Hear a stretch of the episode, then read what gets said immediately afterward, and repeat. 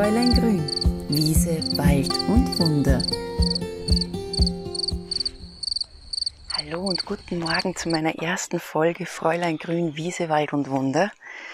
Es ist ein ganz früher Morgen und ich bin da am Grundlsee im schönen Salzkammergut. Ich bin nämlich hier eine Woche, um mein neues Buch für 2021 ein bisschen weiterzubringen und ihr kennt es sicher, wenn man zu Hause sitzt.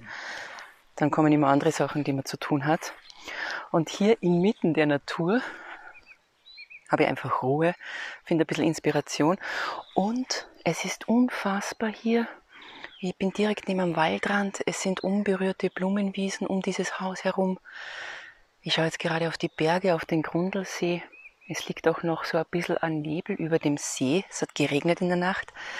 Und ich mache mich jetzt gerade auf in Richtung Waldrand.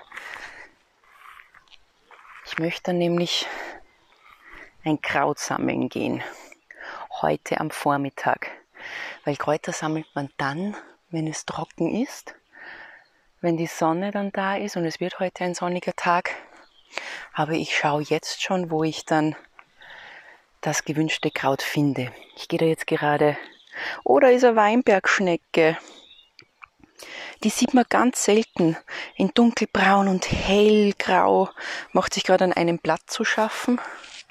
Das Frühstück sozusagen.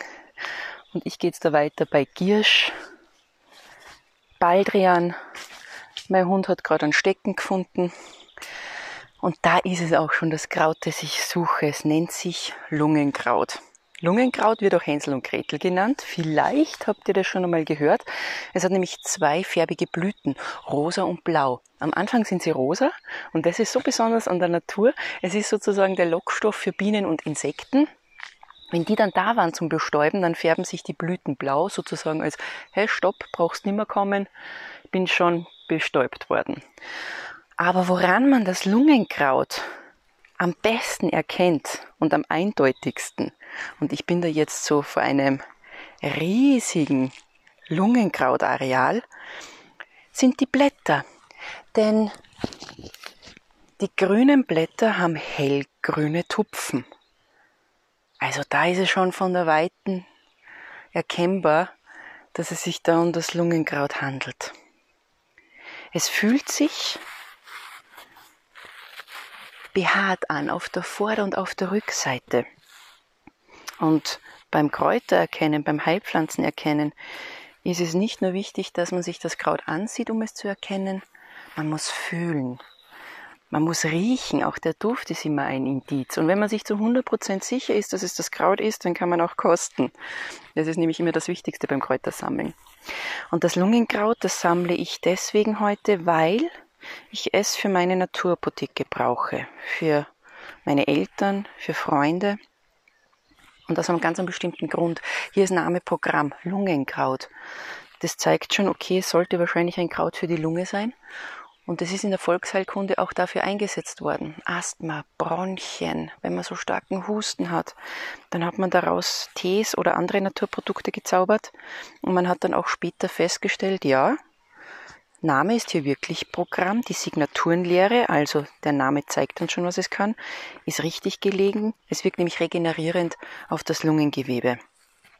Und wie ihr wisst, durchleben wir gerade eine besondere Zeit, wo uns ein Virus fest im Griff hat, den wir versuchen zu verstehen, um zu wissen, was wir dagegen tun können oder wie wir uns schützen können. Und bis jetzt weiß man noch nicht wirklich was. Ich auch nicht natürlich. Aber prophylaktisch möchte ich einfach diesen Tee zu mir nehmen. Vor allem auch meine Eltern, weil die ja zu einer gefährdeten Gruppe gehören. Und man sagt ja immer, Kräuter wachsen um einen herum in großen Mengen dann, wenn man sie am dringendsten braucht. Und wenn ihr mal selber schauen geht, auf Entdeckungsreise geht und das Lungenkraut entdeckt, in diesem Jahr gibt es besonders viel. Und das Lungenkraut habe ich jedes Jahr im Auge weil ich es natürlich bei meinen Kräuterwanderungen auch immer wieder herzeige und erkläre. Aber 2020 ist schon richtig auffallend, dass es sehr viel Lungenkraut gibt. Vielleicht denkt ihr mal ein bisschen drüber nach, was denn daran sein könnte, wenn es ein bestimmtes Kraut gibt und wir mit einer bestimmten Sache zu kämpfen haben. Also für mich persönlich wird es in diesem Jahr Lungenkrauttee geben, einfach prophylaktisch, um hier auch mein meine Lunge ein bisschen zu stärken, ein bisschen zu unterstützen und jetzt nicht in rauen Mengen. Wir sagen immer, viel hilft viel, das stimmt nicht, nicht bei Kräutern, da macht die Dosis das Gift. Also schon eine Tasse reicht vollkommen aus und dann muss man auch einmal wieder ein bisschen aufhören, dem Körper auch ein bisschen Pause gönnen. Also nicht unentwegt immer nur ein Kraut zu sich nehmen. So, ich werde jetzt dann heute am Vormittag nochmal hierher kommen, ein paar Blätter sammeln, die dann schonend trocknen, das heißt nicht in der direkten Sonne, das ist natürlich auch immer ganz wichtig, wie trocknet man den Kräuter. Und dann wird das abgepackt und dann gibt's Lungenkrauttee. Jetzt werde ich aber noch ein bisschen, geht's wieder bei dieser Weinbergschnecke vorbei, mit meinem Hund spazieren gehen. Ah, einfach nur mal durchatmen, weil diese durchgewaschene Luft durch den starken Regen am Abend, das ist wie ein Lebenselixier. Also geht auch raus vor die Haustüre, egal ob in der Stadt oder am Land. Sucht euch vielleicht so ein bisschen ein Waldstück und so am Waldrand, da wo so Halbschatten ist, da mag es das Lungenkraut besonders gerne zu wachsen. Vielleicht entdeckt ihr es auch. Und wenn ihr euch nicht sicher seid, fangt zu recherchieren an, macht Kräuterwanderungen, holt euch Bücher und geht einfach auf Entdeckungsreise.